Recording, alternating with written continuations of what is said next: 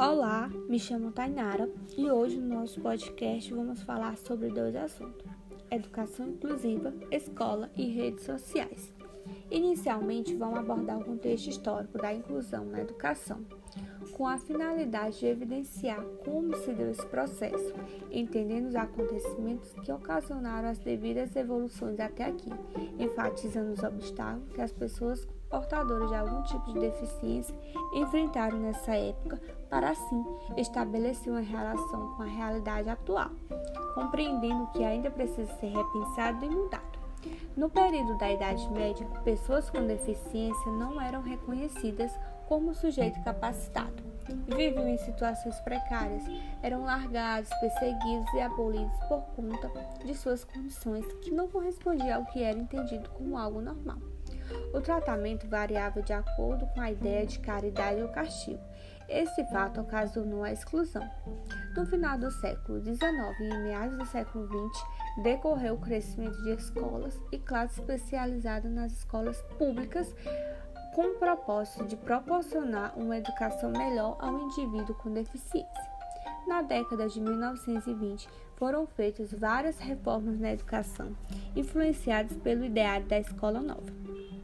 Para que isso acontecesse, foram trazidos professores e psicólogos europeus para oferecer cursos aos educadores brasileiros. Em 1929, chegou em Minas Gerais a psicóloga russa Helena Tchupov, responsável pela criação de serviços que diagnosticavam crianças com deficiência. Durante a década de 1930 e 1940, sucedeu uma expansão de ensino primário e secundário e foi fundada a Universidade de São Paulo. Nessa época, a educação de pessoas com deficiência mental ainda era problemática sem solução alguma.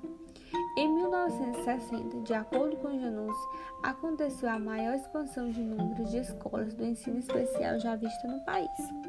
Em 1970, aconteceu um movimento voltado para as pessoas com deficiência, com o objetivo de ocasionar uma inserção no ambiente escolar. Na década de 70, foi observado nos países desenvolvidos amplas discussões sobre a integração das pessoas que tinham algum problema mental. Nesse momento, ocorreu no Brasil a institucionalização da educação especial, em planejamento de políticas públicas com a criação do Centro Nacional de Educação Especial. As redes têm o intuito de garantir o direito a todos de forma igualitária é um conjunto de organizações e instituições que executam atividade trabalhando diretamente na vulnerabilidade da população. Cada instituição é responsável por uma área específica. A figura da rede é a imagem mais usada para designar ou qualificar sistemas, estrutura ou desenhos organizacionais caracterizados por uma grande quantidade de elementos e que mantêm alguma ligação entre si tornaram-se a principal forma de expressão e organização coletiva no plano político e na articulação de ações de grande dimensão de âmbito nacional ou internacional, das ONGs e dos novos movimentos sociais. O trabalho em rede contribui para a interrupção da violência e a ampliação de uma perspectiva das situações, permitindo uma melhor ação integral com a forma de compartilhar responsabilidades sobre os casos proporcionando a cada setor trabalhar na área que atua. As situações devem ser discutidas por todos os profissionais envolvidos no entendimento, com o objetivo de obter acesso a registro e processos judiciários. A estrutura de uma escola inclusiva exige a preparação dos profissionais que atuam nessa área para que seja possível ofertar um amparo diante da diversidade dos indivíduos, faz-se necessário o rompimento do antigo modelo de educação que provoca a exclusão com aqueles que não correspondem aos padrões que foram estabelecidos. Uma criança com necessidades especiais também é um sujeito cheio de potencialidades e capaz de avançar na forma particular no processo de aprendizagem. No entanto, quando se apresenta um desenvolvimento mais lento, passam a ser considerados incapazes por não corresponder ao ideal de aprendizagem.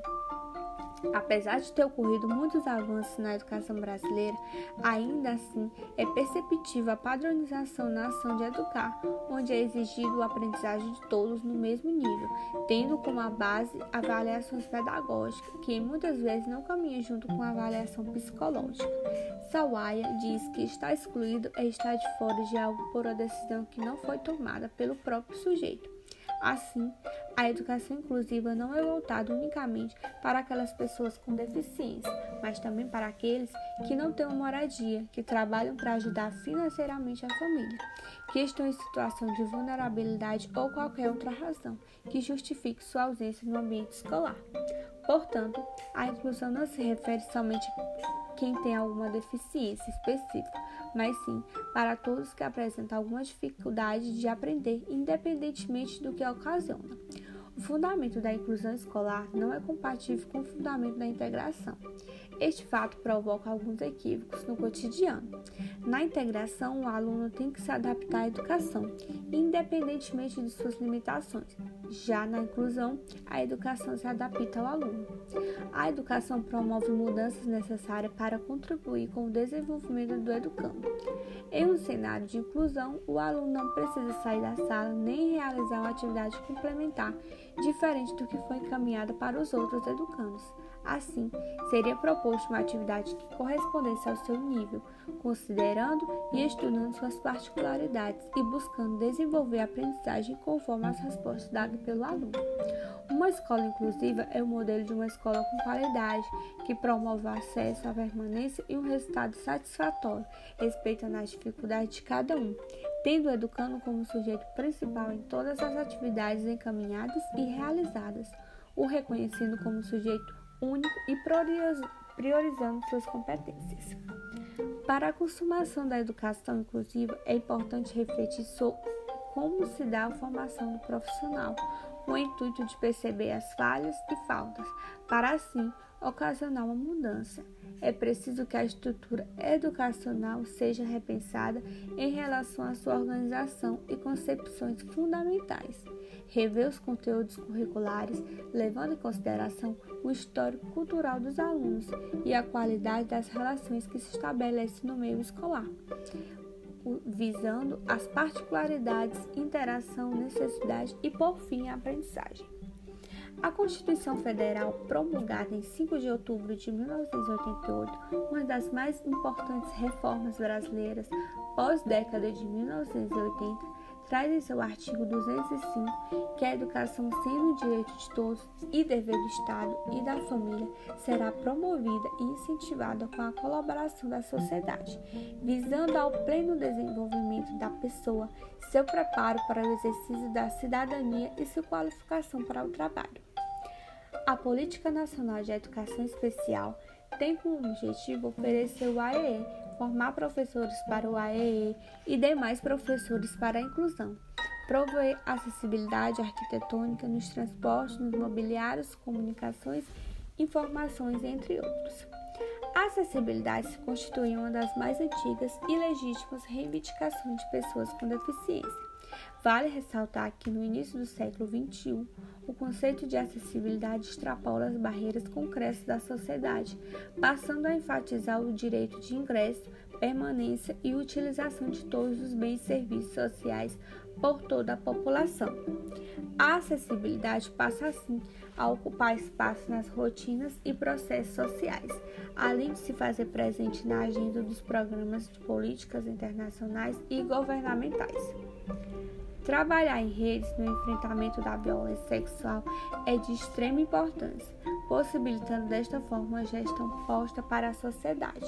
Na temática violência sexual e em temas com essa dimensão, é necessário entender que trabalhar articulando em redes significa que as pessoas, os atores sociais e as organizações se reconhecem com limitações e também com possibilidades.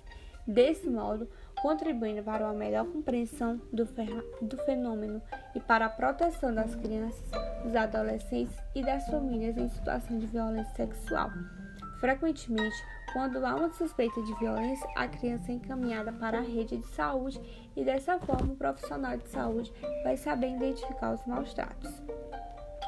Mesmo com o serviço de saúde, o poder de proteção para criança e adolescente é limitado. Poucas vezes pode ser feita internações e a escola não tem como responsabilizar quem cometeu violência contra a criança. E por isso, uma das formas de acionar uma rede de proteção e de responsabilização seria notificar o conselho tutelar. As redes de proteção dos direitos de crianças e adolescentes têm seu marco a referência o sistema de garantia de direitos estabelecidos no ECA. De acordo com o artigo 86, o Estatuto da Criança e do Adolescente é um conjunto articulado de ações governamentais não governamentais da União, dos Estados e dos municípios. Em relação às instituições de saúde e ensino, o Conselho Tutelar deve ser notificado obrigatoriamente em casos de elevados níveis de repetência, falta que não são justificada, evasão escolar, caso ou confirmação de maus tratos contra crianças e adolescentes. A Vara de Infância e da Juventude são órgãos do Judiciário responsáveis por aplicar as medidas judiciais necessárias à garantia dos direitos de criança e adolescente. São dirigidas por juízes e quase sempre possuem equipe psicossocial, que tem por função auxiliar as decisões judiciais. Atuam de forma integrada com os conselhos tutelares e com o Ministério Público. Com o intuito de complementar o que foi abordado, conversamos com a mãe de uma criança com síndrome de Down para relatar um pouco sobre suas vivências e, e como está sendo esse processo de inclusão na sociedade.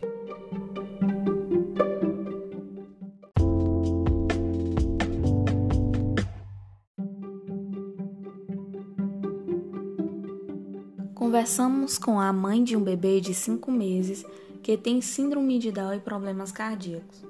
O bebê foi adotado e só souberam da síndrome depois que ele nasceu. A mãe biológica é moradora de rua e usuária de crack, e questionamos um pouco sobre os medos quando imaginamos o futuro do bebê. A mãe relatou que até então não passou por nenhuma experiência de exclusão. Desde o princípio foi muito bem acolhida. Inicialmente, o seu medo foi de não saber cuidar por conta da necessidade de muita atenção e do problema cardíaco. Em relação à educação, ela afirma que pode correr atrás e se disponibilizar para buscar o aprendizado respeitando seu próprio tempo. Quando se fala de exclusão, ela enfatiza que sente medo que ele não saiba se defender nos ambientes sociais. Garante também que reconhece a possibilidade de ser excluído na escola ser tratado de forma diferenciada dos demais. No entanto, declara que exigirá que ele participe de todas as atividades, que ele terá o acompanhamento necessário e muito respeito para evoluir de acordo com seu próprio tempo.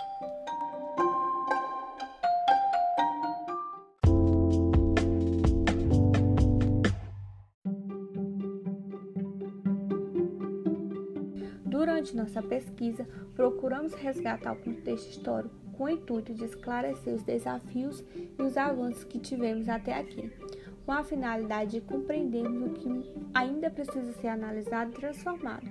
Em relação à inclusão escolar, é notório que a formação dos profissionais é crucial para a efetivação da inclusão. Portanto, durante a formação acadêmica, faz-se necessário que essa temática seja mais abordada. Em vista dos argumentos apresentados os serviços de redes devem estar interligados para assim agir em conjunto e dessa forma alcançar resultados satisfatórios, beneficiando aqueles que vivem em situação de vulnerabilidade social, emocional e financeira.